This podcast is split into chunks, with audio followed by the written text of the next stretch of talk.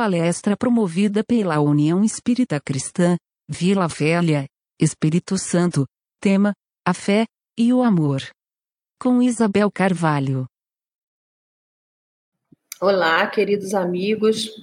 Depois de tanto tempo aí sem, sem fazer um estudo de palestra, eu tenho a alegria de, de estar com essa oportunidade que a União Espírita Cristã me ofereceu. Agradeço muito por isso.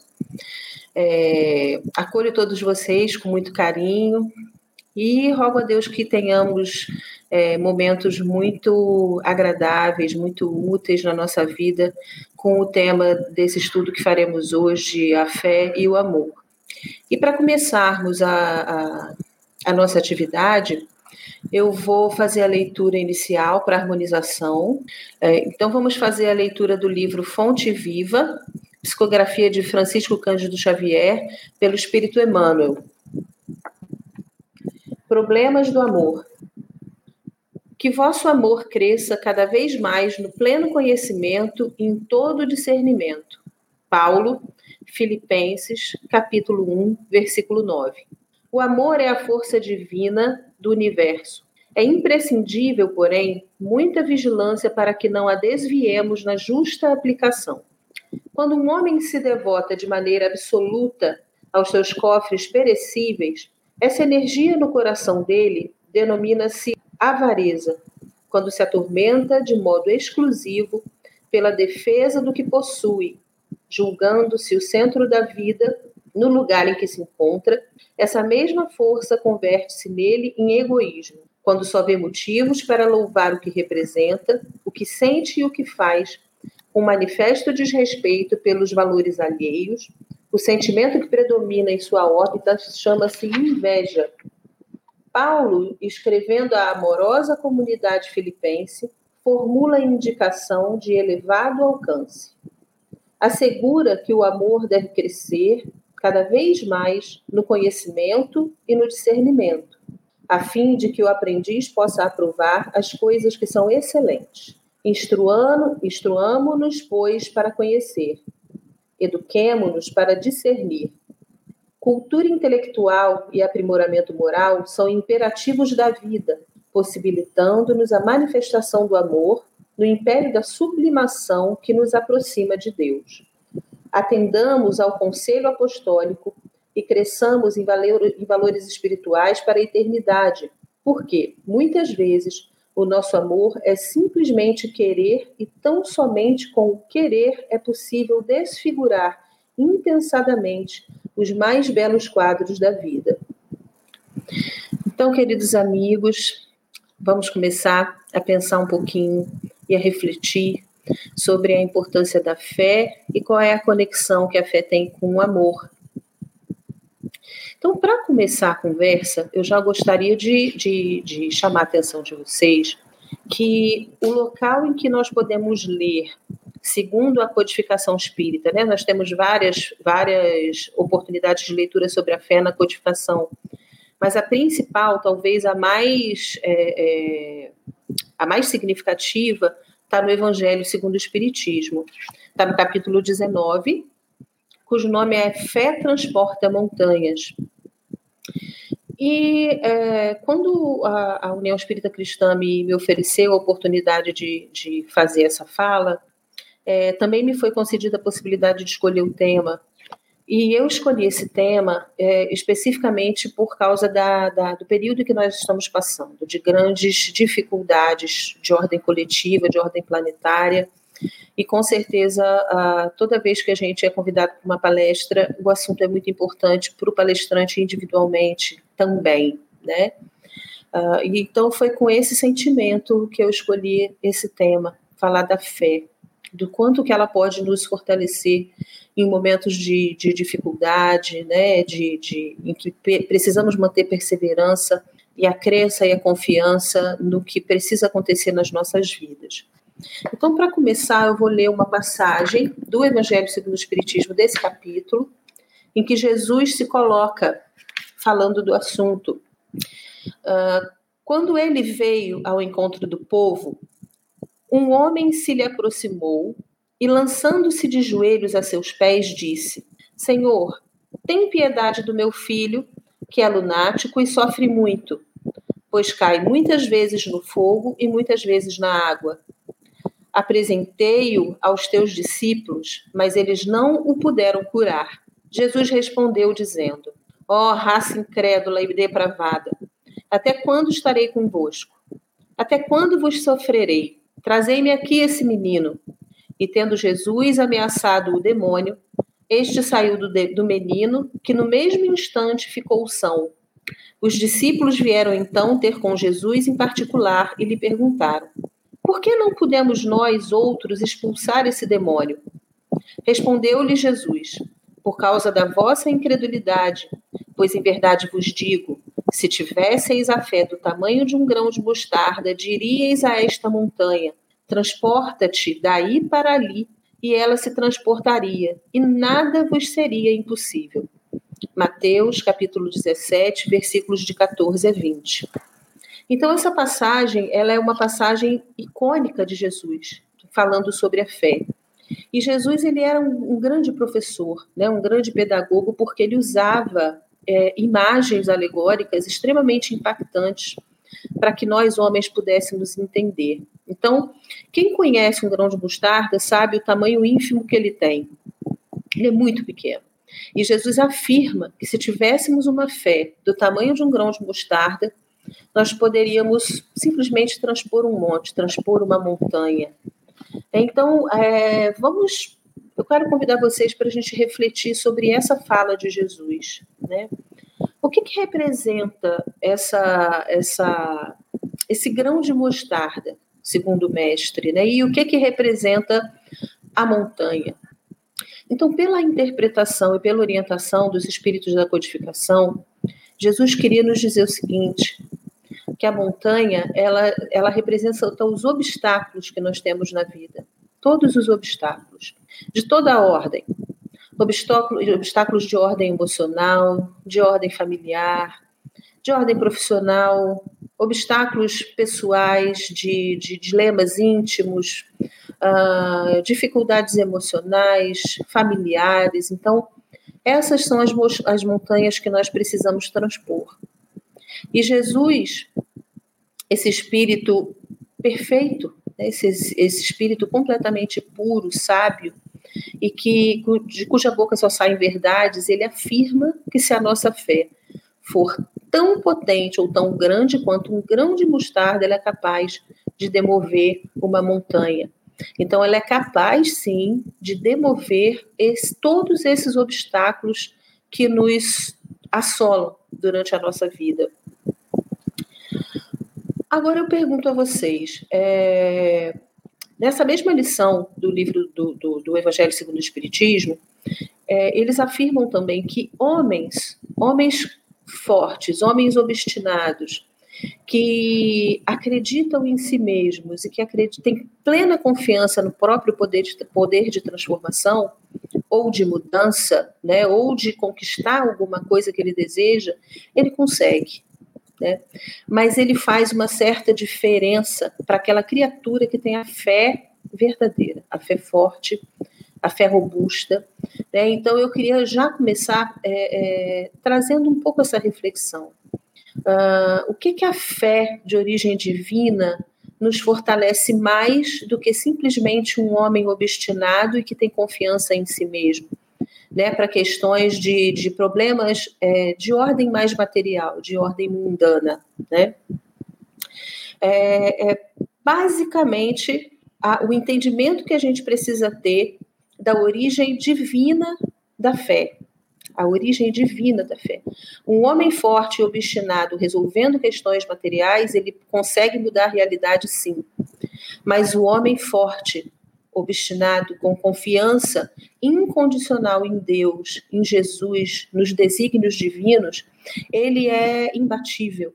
Né? Esse homem é imbatível, o que a gente não pode falar do anterior, né? que muitas vezes está mais focado em questões materiais, em questões cotidianas.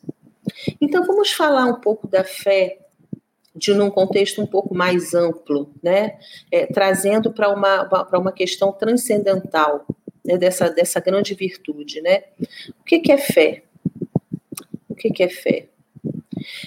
Então, para começar a falar disso, eu queria antes refletir com vocês o que, que seria uma fé verdadeira, forte, o que, que seria uma fé é, vacilante, qual a origem da fé. Então, meus amigos, nesse estudo do Evangelho, quando a gente pensa em fé vacilante, a gente pensa naquela fé em que a gente tem de maneira temporária. É a fé que a gente consegue manter se a gente consegue obter o que a gente quer. Eu não sei, meus amigos, se vocês já ouviram uma música espírita muito conhecida, em que a, a, a letra começa da seguinte forma: Essa paz que eu sinto em minha alma não é porque tudo vai, vai bem. Essa paz que eu sinto em minha alma é porque eu sei que, que Deus é fiel. É porque eu sei que apesar das minhas das minhas dificuldades, tudo está conforme Deus outorgou. Então é disso que nós estamos falando. A gente, quando a gente só mantém a fé, quando acontece o que a gente deseja, isso não é fé verdadeira. A fé verdadeira é aquela fé que nos faz manter fortes, de pé, crentes em Deus, apesar de nós não conseguirmos o que naquele momento nós consideramos importante ou nós consideramos muito necessário. Então, essa lição do, do livro do, do, Evangelho segundo o Espiritismo, ele fala da fé vacilante. E tem duas palavras que são extremamente importantes para a gente pensar nela, que é a situação de incerteza e a situação de hesitação. Então, vamos nos, nos avaliar nesse momento. Nas nossas dificuldades e agruras da vida, nós ficamos, nós hesitamos, nós temos incerteza da razão pela qual, pela qual estamos passando por aquela dificuldade ou por aquela privação. Nós, em algum momento, a gente para, a gente fica paralisado diante daquilo, ou a gente é, descrê de Deus, ou a gente descrê da providência divina, ou a gente descrê da própria força, no sentido de, de, de vencer esses obstáculos, custa que custar. Nós temos incerteza, nós temos hesitação, certamente temos. Eu arrisco dizer que talvez a 100% da população planetária, porque nós somos imperfeitos e nós estamos aqui no sentido de aprender, no sentido de estarmos em uma grande escola, para que nós realmente atingi possamos atingir a evolução plena, a evolução intelectual e a evolução moral. Então, a gente não pode acreditar que a gente vai conseguir é, é ser é, completamente é, é, é, imutável ou intransponível num momento de dificuldade. Mas a gente precisa ter essa compreensão que a hesitação e a incerteza não ajudam no desenvolvimento da fé. E ainda nessa mesma lição do Evangelho, eles afirmam o seguinte: que existem alguns entraves para o desenvolvimento da fé. E esses entraves são três, principalmente, que é o descaso, o medo de ter que mudar hábitos e o orgulho. Vamos refletir, meus amigos, o que dificulta, que representam entraves para a nossa fé, é o descaso, o medo de ter que mudar hábitos e o orgulho. Vamos transpor isso para a nossa vida cotidiana. Muitas vezes, quando a gente tem uma dificuldade, como que a gente se coloca diante dela? Ah, vamos deixar isso para lá. Isso não vai mudar mesmo. Ou a gente tem um familiar que nos causa muito problema, muita dificuldade, um filho, um marido. Ah, é, ele não tem jeito essa pessoa não tem solução, eu vou deixar para lá, eu vou ignorar. Eu vou ignorar. Então, é uma forma de jogar o problema para debaixo do tapete. Né? Quando você avalia as circunstâncias da sua vida, nós avaliamos as circunstâncias da nossa vida e, e fingimos que ela não existe e apresentamos descaso, a gente perde uma oportunidade de desenvolver a fé, e de desenvolver todas as outras virtudes que são que estão acompanhadas pela fé robusta, pela fé forte, né? Medo de ter que mudar hábitos. Medo de ter que mudar hábitos.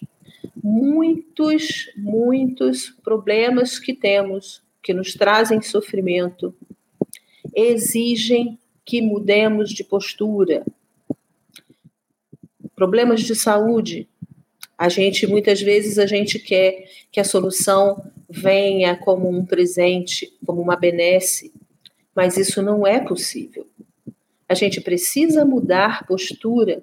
A saúde ela é completamente ligada a questões espirituais, a questões da alma, a força do pensamento. Então nós precisamos ter essa consciência de que também para desenvolver a fé, a gente também precisa estar disposto a fazer mudanças, a operar mudanças. Se eu não tenho, se eu estou sofrendo com um ente querido, com um familiar problemático, muitas vezes eu preciso ter fé nele, na capacidade de mudança dele, e eu preciso mudar a minha postura. Eu preciso mudar um hábito do desânimo, da descrença. Eu preciso mudar o hábito da crítica. Eu preciso mudar o hábito da acusação. Eu preciso mudar o hábito da, da, da que às vezes temos de querer impor a nosso pensamento, a nossa vontade, não é verdade? Então, é, a gente tem que mudar hábitos. Às vezes a gente que tem fé que, a gente vá reconquistar a saúde no momento de doença, mas eu não quero mudar, por exemplo, um, um, um hábito simples de vida. Né? Então, isso também é um entrave à fé. E o maior deles, sem dúvida, é o orgulho. O maior deles, sem dúvida, é o orgulho porque Jesus, em diversas passagens do Evangelho, ele nos mostra o quanto o orgulho nos impede de fazer o bem a nós mesmos e ao próximo. Então, o orgulho ele é um enorme entrave. Por quê? Porque muitas vezes, é, como a gente não se coloca numa situação de humildade diante de Deus, diante da providência divina, a gente se revolta a gente se coloca contra os desígnios de Deus, contra o que Deus nos propõe como necessidade para a nossa vida. Então, isso tem o cerne no orgulho. Por exemplo, na passagem anterior que eu citei para vocês, que eu li para vocês do, do Evangelho, do grão de mostarda, né, em que ele fala que os discípulos não conseguiram curar o endemoniado, né? E a gente sabe que não é endemoniado, na verdade eram criaturas como nós, que naquela época já sofria influência por um processo obsessivo, né? Um outro espírito desencarnado que, que fazia mal por, por ser um inimigo do passado daquela pessoa e fazia mal e aquilo na época era tido como um endemoniado, né? É, é quando na verdade na época de Jesus de, é, essa palavra demon, ela, ela significa um mau espírito, e não um demônio, né, na acepção é, é, da palavra, né, aquela que é o Lúcifer com, com chifre, né, então isso não existe. Então, o, o na verdade, é, os discípulos não conseguiam curar porque eles não tinham fé, e muito provavelmente com base no orgulho, porque Jesus também falava que para você conseguir efetuar as curas, você precisa estar, se sentir é, é, como igual a quem precisa daquele atendimento, a quem precisa daquele amor, daquele carinho e daquele tratamento. Então, os discípulos eles ainda não estavam nessa condição naquele momento. Depois que eles foram aprendendo com Jesus, aprendendo a mensagem do Cristo, né, realmente se dedicando incondicionalmente à, à, à, questão do Cristo, né, e muitos deles fizeram essa grande transformação até depois da morte dele, é que eles conseguiram desenvolver essa fé inabalável que é imantada por um profundo amor. Então, por isso que Jesus fala. Então, a fé ela tem muita relação com humildade. E na lição do, do, do Evangelho, eles falam que aquele que é humilde na fé, que realmente consegue ter a fé verdadeira, é aquele que deposita mais confiança em Deus do que em si próprio. Por isso que a gente precisa ter a humildade para conseguir desenvolver a fé. Desenvolver. Fé se desenvolve. Fé, a fé ela não se prescreve como um remédio. Você tem que ter fé, né? Tenha fé. O indivíduo precisa desenvolver a fé. Porque a fé, ela, ela, ela, ela é como, ela é uma inspiração divina. no Evangelho, ele deixa bem claro que a, a fé é uma inspiração divina. No momento em que nós somos criados por Deus, em que nós adquirimos a nossa individualidade como, como criatura, como um, um ser individualizado espiritual, a gente também é simples e ignorante, conforme a vontade do Pai. É inscrito nossa, na nossa consciência as leis divinas, né? elas são inscritas na nossa consciência, por isso nós temos o sentimento inato da existência de Deus, e por isso nós não ficamos bem se nós nos desviamos das leis divinas, porque elas estão gravadas na nossa consciência. E da mesma forma, no Evangelho fala que a fé é como se fosse uma centelha que é colocada dentro de nós, que precisa ser desenvolvida pela nossa vontade. Então, Deus nos dá essa ligação a divindade automática, né? Nós temos o DNA dele, mas a gente precisa desenvolver a fé. Então, depois ele desenvolve no capítulo falando é, o que, que é a fé verdadeira, né? Qual é o poder dessa fé? Aí ele fala, ele vem falando das características, né? Se vocês lerem, é um capítulo não muito grande do livro, mas ele é extremamente rico, rico para ser para ser absorvido, né, com, com muita delicadeza e com muita muito detalhe, né, que ele é muito rico. Então ele fala antes da fé robusta. O que é a fé robusta, segundo o Evangelho, segundo o Espiritismo? A fé robusta é aquela fé que com, considera e que congrega três potencialidades, que é, que são, desculpa, a perseverança, a energia e a capacidade de buscar recursos. Então, pessoal, perseverança. Não existe fé robusta, não existe fé originada no Pai que não seja perseverante. A fé que não é perseverante, ela é automaticamente vacilante. Então, ela exige que a gente insista, que a gente seja obstinado, que a gente realmente acredite naquilo, né? É, se você consegue fazer isso, você consegue imprimir energia nessa fé, você consegue imprimir a vontade, a energia, porque mesmo que você passe pelo mesmo problema durante anos, durante décadas, se você tem fé que aquilo ali vai te fazer crescer, que aquilo ali é necessário para você, que aquilo é necessário para quem está em volta. Você consegue renovar dia a dia energia. E para você conseguir renovar energia, você também, a gente também precisa saber buscar os recursos. Porque, como eu falei, o próprio Evangelho diz: a fé não se prescreve, a fé se desenvolve. A gente recebe a centelha divina, mas a centelha divina precisa, por esforço pessoal, crescer e se transformar numa grande chama, numa grande candeia de luz. Então, a gente precisa realmente é, renovar renovar e, e, a gente precisa ter a sabedoria para buscar os recursos necessários, né? É, então, que recursos são esses? Né? É, é realmente a leitura cotidiana, a, a, a, o domínio do próprio pensamento. Quem, quem controla o próprio pensamento é muito forte, porque o pensamento é ação. O pensamento move, sim, montanhas, move matéria. Então, perseverando, você imprime energia, e se você busca os recursos para manutenção da fé, você renova essa energia. Então, busque esses recursos, seja humilde, né? que sejamos humildes, né? tudo que eu estou falando aqui é para mim também, que sejamos humildes, que, que, que possamos levantar os olhos e olhar para o lado e buscar pessoas que conseguem nos ajudar, que conseguem nos dar uma palavra amiga, e para isso a gente precisa ser humilde, a gente precisa ouvir. Vamos nos olhar para ver: será que eu estou sabendo buscar esses recursos? Eu estou orando? Eu estou buscando conexão com o meu anjo da guarda?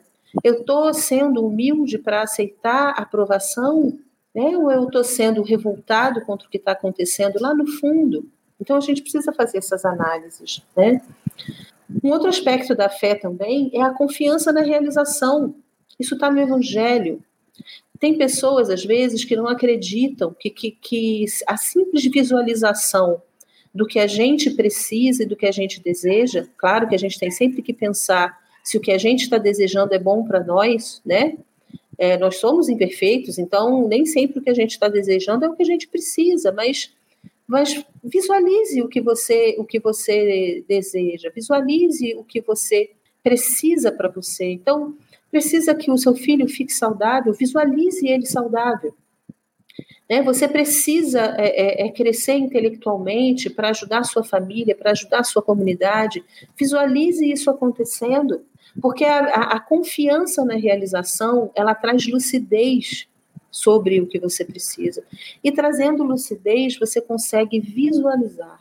Visualizando, você movimenta energias, sim, no sentido de que aquilo ali aconteça, né? E um outro aspecto importantíssimo da fé é para ela ser sincera e verdadeira, ela precisa ser calma, ela precisa ser paciente. A gente, para não termos uma fé vacilante, a gente precisa desenvolver a paciência. Paciência significa ciência da paz, a ciência da paz.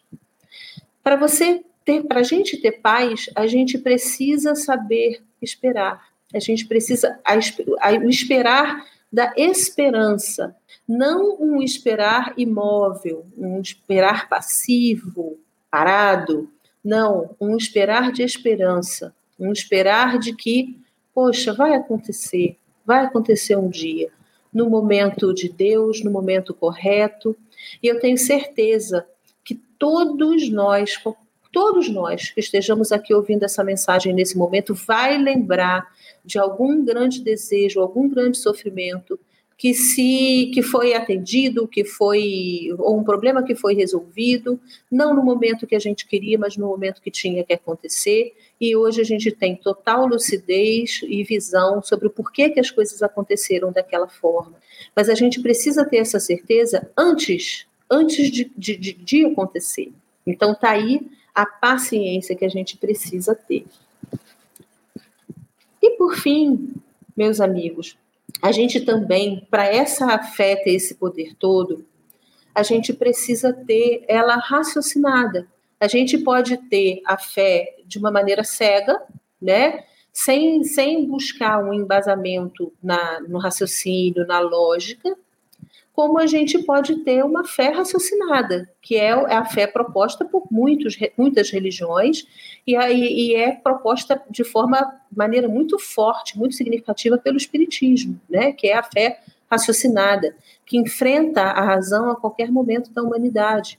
E eu digo a vocês, para a gente ter fé, a gente não precisa conhecer essa, essa verdade completamente. O homem na situação atual ele não tem a revelação total do que, do que é a vida, do que é o mundo. Né? Então, é, a gente muitas vezes tem uma revelação é, limitada, uma, existe uma, uma, uma leve sombra sobre a, a, as verdades espirituais. Mas a gente conhece o principal, que Jesus trouxe há mais de dois mil anos, que é a existência de Deus, que é a providência divina, que é a existência e sobrevivência da alma sobre a morte, que é a nossa predestinação. Todos nós, de alguma forma, seja qual a religião, acredita que a gente vai retornar ao reino, né? ao reino de Deus na condição, para o espírito, na condição de espírito de luz, de espírito perfeito. Então, são todas razões que a gente tem condição de acreditar, mesmo que a verdade é, total ainda não nos seja revelada. Então, a fé forte, a fé é a fé baseada também na lógica, no raciocínio, e que, graças a Deus, o Espiritismo nos traz através da verdade da, da, da reencarnação e da sobrevivência da alma, da lei de causa e efeito, do livre-arbítrio, enfim, e da certeza que Deus nos coloca onde nós precisamos estar e nos faz passar pelos aprendizados pelos quais nós precisamos passar, sem um fio de cabelo a mais, sem um fio de cabelo a menos. E fechando esse capítulo é, do Evangelho segundo o Espiritismo, eles falam dos corolários da fé. Né? Eles afirmam que a fé é a mãe da esperança e da caridade. Então, é nesse sentido que a fé tem correlação profunda com o amor. Então, eles citam a fé como sendo é, é, uma, uma das partes da trindade caridade, esperança e fé. A fé é mãe de várias virtudes. Se você tem fé, você fomenta a humildade, você fomenta a capacidade de, de perseverança e esperança, você fomenta o amor, porque no Evangelho ele fala como ter, ter amor sem fé. Se não tendes fé, qual será o vosso reconhecimento e, portanto, o vosso amor? A gente precisa ter fé e a gente precisa ter amor para ter a fé plena. A gente precisa ter caridade para ter a fé plena. E a caridade envolve benevolência, indulgência e perdão às ofensas. Né? E, e, e existem é, dois exemplos que eu gostaria de, de, trazer a vocês sobre a fé imantada pelo amor. Né? A passagem inicial que eu li é um exemplo. Os discípulos não curaram o endemoniado, entre aspas, por falta de fé e porque eles não, também não foram capazes de amar aquela criatura naquele momento. Né? Uh, um, outro, um outro exemplo é, que eu gostaria de sugerir, muitos de vocês devem conhecer a obra de Vitor Hugo. Vitor Hugo ele foi um contemporâneo de Kardec, né? ele era um escritor, ele não estou falando de nenhuma conexão religiosa, apesar de que nas obras dele ele demonstra um conhecimento imenso da, da, da espiritualidade da vida, é espetacular a obra dele ele era um contemporâneo de Kardec, então ele, ele foi um dos espíritos que, que vieram auxiliar na evolução da humanidade, na preparação da humanidade para receber o espiritismo, a terceira revelação. Uh, e uma obra dele que é lindíssima e que, e que mostra demonstrações de, de muita fé e de muito amor é, é Os Miseráveis, né? Uh, que é uma história que se passa na França, uh, um pouco depois da Revolução Francesa, quando ainda tinha alguns motins uh, sociais, né? então ele traz muitas questões sociais, mas muitas questões espirituais, e, o li e essa obra é do início ao fim, falando da fé imantada pelo amor. E uma, e, um, e uma fase inicial desse livro é quando o personagem principal, que é o Jean Valjean, ele havia sido preso por 19 anos por roubar um pão e quando ele é solto da prisão, ele, ele fica muito revoltado. Ele descrê da sociedade, ele descrê de Deus, ele descrê de todo mundo, porque ele é marcado para a vida. Quer dizer, ele, ele ia sair a ser morto, ia continuar passando fome. E numa das situações em que ele ele está mais desesperado, ele é acolhido por um padre.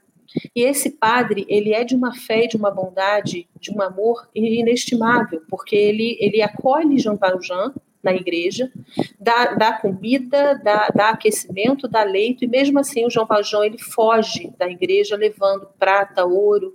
Aí quando ele foge, ele, ele é pego pela polícia, a polícia traz de volta para a igreja e o padre, ao invés de acusá-lo, ele, ele acolhe, fala que ele tinha dado todas, a, todos aqueles bens para o João Valjean e ainda dá mais dois castiçais falando, você esqueceu, meu filho, isso aqui. E quando ele conversa com João Valjean, ele fala: Meu filho, eu entreguei sua alma a Deus. Eu entreguei sua alma a Deus. Seja um homem bom. E ali ele demonstra profunda fé no ser humano. E João Valjean ele enterra essa, esse passado dele, esquece, se transforma um homem, num homem ativo socialmente, e depois ele, ele ele acaba se envolvendo em determinadas situações na vida, né? É uma obra grande, até que ele chega num momento que, por, por, diversas razões, ele adota uma menina que ele ama profundamente e ele cuida como pai. E no decorrer do tempo, essa moça se apaixona por um rapaz jovem que era um, um revoltado, um rapaz rico e revoltado, e é, que fazia essas rebeliões na época. E numa dessas rebeliões, é, ele se fere né? E Jean Valjean, descobrindo que existia esse amor imenso entre a filha dele, adotiva, e esse rapaz, ele vai em busca do rapaz para salvá-lo. E, e, nessa situação ele pega esse rapaz extremamente ferido e ele entra na, na, nos esgotos da França para conseguir salvar a vida dele. E é uma das cenas mais lindas do, do, da obra, né, em que ele está debaixo de um vitral, é, com ele quase morto nos braços, e ele canta uma, uma, uma canção lindíssima em que ele pede para Deus: Take him home. Isso significa leve-o para casa. E é lindo porque a canção é uma oração profunda de, de força, de fé, e apesar de ser ele, já, já com uma certa idade, carregando um homem nos esgotos, nos esgotos da França, ele fala: Deus, leve-o para casa, como se fosse Deus levando ele, apesar dos braços que estavam efetuando a condução daquele homem de volta para o lar fosse Jean Valjean. Então é dessa fé que a gente está falando, é dessa fé incondicional, é dessa fé que realmente mexe nas fibras. Então a gente precisa tentar desenvolver essa fé, porque a gente vai sofrer menos e essa fé contagia quem está em volta. Então, quando a gente contagia com a nossa fé quem está em volta, a gente ajuda a acender a centelha alheia da sua fé. E juntos conseguimos mobilizar muitas energias eletromagnéticas, mobilizar forças espirituais, nos conectarmos com Deus, com Jesus, com os nossos mentores espirituais e realmente fazer que a vida, com que a vida siga o seu turno conforme Deus deseja conforme é a nossa necessidade. Uh, e eu gostaria também, meus amigos, de, de mostrar esse, esse livro esse livro eu comprei na Federação Espírita, tá? Ele é adotado pela Federação é, Brasileira uh, Espírita, pela FEB, né? E pela Federação Espírita do Espírito Santo, né? É, trata da, da, vida da Isabel de Aragão. Isabel de Aragão, ela é a rainha médium, né? Ela foi uma rainha. Ela era do reino de Aragão e casou com, com um monarca português uh, por volta de 1296, né? Então, e ela era um grande prodígio. Ela era uma, uma, uma criatura de uma bondade, de uma fé impressionante. O livro todo fala da força que essa mulher tinha por ter fé e ter amor ela era capaz de mudar a vida das pessoas. Apesar da época ser uma época tão obscura, tão atrasada, ela era ninguém conseguia argumentar com ela nem quando ela tinha menos de 10 anos. Porque apesar do pouco conhecimento científico, ela tinha uma certeza com a mensagem do Cristo, da existência de Deus, da existência de um pai, do papel que ela tinha como monarca para fazer bem para os outros, e ela tinha um amor tão grande que ela efetivamente, através também da sua mediunidade de efeitos físicos, ela mobilizava montanhas, ela mobilizava matéria e ela conseguia saciar a fome de muitas pessoas, baseada na fé e no amor. Então, também sugiro essa leitura, uma leitura lindíssima. E por fim, eu agradeço a, a, a União Espírita Cristã, cada um de vocês, pela oportunidade dessa reflexão porque para mim, particularmente, está sendo muito necessário ter fé, e eu tenho certeza que para todos vocês, né, então tenhamos fé que nós estamos passando um período temporário, um período provisório, um período que trará muitos frutos, muitos e muitos e muitos frutos, tanto a médio prazo quanto a curto prazo, espiritualmente falando, para cada um de nós e para o planeta Terra. Muito obrigada, meus amigos pela oportunidade. Agradeço, Pai, em meu nome, agradeço em nome de cada um dos ouvintes e agradeço em nome da União Espírita Cristã.